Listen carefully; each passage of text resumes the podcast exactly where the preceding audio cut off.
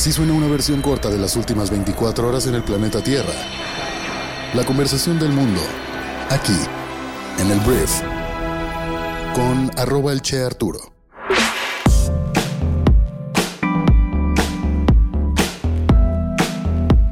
Muy buenos días, bienvenidas, bienvenidos a esto que es el brief para este miércoles 15 de noviembre.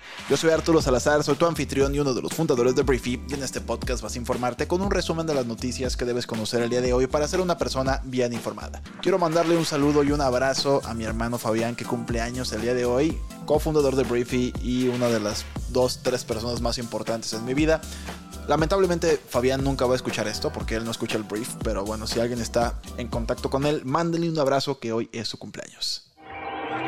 Vamos a arrancar hablando de una noticia pues cruda, la verdad nada placentera de decir, pero tenemos que darle seguimiento al asesinato de Jesús Ociel Baena, el magistrade, que se anunció que había sido asesinado y el día de ayer la Fiscalía del Estado de Aguascalientes nos dijo tal cual que Jesús fue asesinado por su pareja sentimental, Dorian Daniel Nieves Herrera, quien después se suicidó. Fue lo que dijo Jesús Figueroa Ortega, el fiscal del Estado. Voy a citarlo. La investigación que tenemos es que comienza una discusión entre ellos dos en la planta alta de una finca. Encontramos una mancha en la cama y desorden del otro lado, ha dicho el funcionario en entrevista en Radio Fórmula. Una vez que se encontraron las necropsias, encontramos en el cuerpo del magistrado 20 heridas y 19 son superficiales con objeto cortante que nosotros detectamos como navajas de rasurar. De acuerdo con el relato del funcionario, fueron halladas varias huellas de pisadas de sangre, además de un goteo que sugiere que Baena Saucedo aún se encontraba con vida cuando bajó las escaleras después de la discusión y el ataque con las navajas. Una de las heridas, la mortal, es provocada en la yugular en su cuello, es la que provoca el sangrado abundante en el magistrade, fue lo que dijo el fiscal. Se apresuraron mucho en resolver este caso, pero la teoría oficial de que Dorian mató a su pareja, que por cierto era magistrada electoral de Aguascalientes y después se suicidó, según la familia de Jesús Ociel, es falsa. Ellos dijeron, queremos justicia, que limpien su nombre porque es falso todo lo que están diciendo. Ellos eran personas muy tranquilas, muy pacíficas, se querían mucho. En ellos no existía la maldad, es falso todo eso, que afirma la fiscalía. Ellos acababan de llegar de su viaje de Oaxaca juntos, felices, contentos, dijo a medios la hermana del magistrado Cintia Baena. Nosotros hablamos con él, Jesús, el domingo en la noche, llegando del aeropuerto, estaban contentos los dos, eran felices como siempre. Esto vamos a ver hasta dónde va, pero por lo pronto la familia no acepta la declaración oficial de la fiscalía. Vamos a hablar de Claudia Sheinbaum, que el día de ayer aclaró que Morena no está dividido en fuerzas, pues es solo un movimiento, está unificado. Claudia salió a decir esto después de que Marcelo Ebrard, ex canciller de México, afirmó que en los acuerdos con la aspirante presidencial, o sea Sheinbaum, para no abandonar el partido, se prometió que se les tratará como la segunda fuerza que es su grupo. O sea, la fuerza de Sheinbaum es la primera fuerza de Morena y según Ebrard, la segunda fuerza es la de él. Lo que dice esta Sheinbaum es que no puede ser ni la segunda, ni la tercera, ni la cuarta fuerza porque Morena es una sola fuerza. Entonces, qué bueno que él decidió quedarse en Morena, fue lo que indicó. En un live de Facebook, la ex jefa de gobierno recordó que en los estatutos de Morena claramente se establece que no habrá cuotas ni grupos, esto porque venían de un partido, como es el PRD, que así se manejaba. Dijo Sheinbaum, entonces en los estatutos se dice directamente que no puede haber corrientes, entonces es importante que todos y más ahora que inicia la pre-campaña y campaña electoral y que viene el 2024, estemos unidos porque representamos un proyecto. Entonces Claudia, con toda la confianza que ya trae de ser la candidata oficial de Morena y que AMLO le dio el bastón de mando y todo esto, pues la verdad un poquito despreciando todo lo que dijo Marcelo Ebrard, ninguneándolo tantillo y diciendo, nada, ¿cuál segunda fuerza? Todos somos uno y yo pues soy la número uno. Vamos a las noticias más importantes del resto del mundo y voy a hablar del Hospital Al-Shifa, que es el más grande de Gaza, que ayer lamentablemente comenzó a enterrar más de 100 cadáveres en una fosa común dentro del complejo médico para evitar una crisis sanitaria, fue lo que dijo el Ministerio de Salud de Gaza. El hospital está sitiado por tropas israelíes.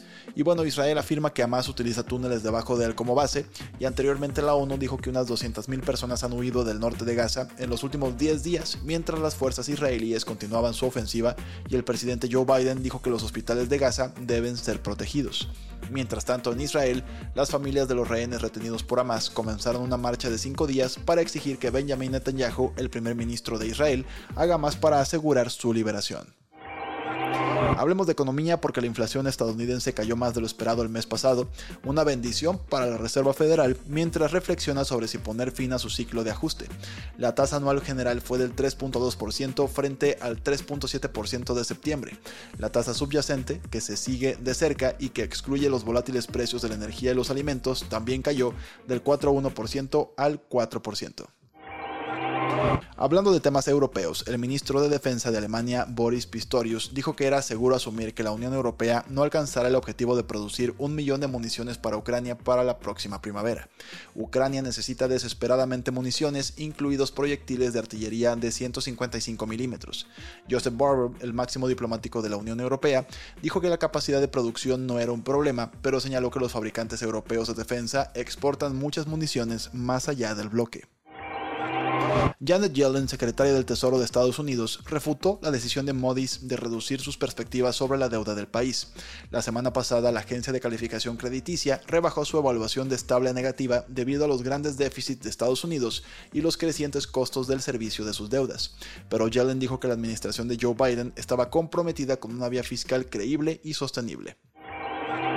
Según se informa, China acordó tomar medidas drásticas contra las empresas que exportan productos químicos utilizados para producir fentanilo como parte de un acuerdo con Estados Unidos. Según Bloomberg, Estados Unidos a cambio levantaría las restricciones al Instituto de Policía Forense de China, al que la administración de Biden acusa de violaciones de derechos humanos. Se espera que el acuerdo se anuncie el miércoles, cuando Xi Jinping, el líder de China, se reúna con Joe Biden en California. El miércoles me refiero al día de hoy.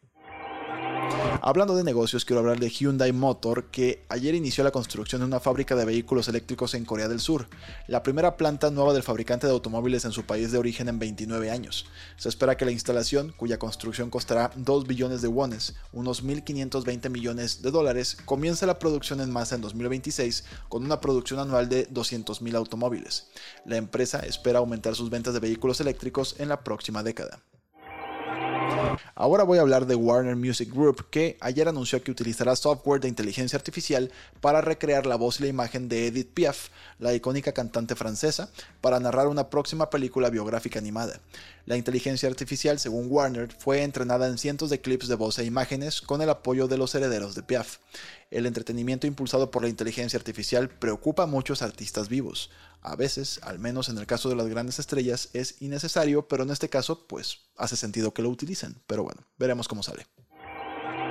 Y precisamente hablando de inteligencia artificial, quiero hablar de cómo la inteligencia artificial está impulsando la meteorología, que se considera una de las grandes creaciones de los humanos, desde que los romanos pues casi casi le abrían las tripas a un animal para saber si era el momento idóneo para sembrar o si la mañana siguiente sería propicia para la guerra.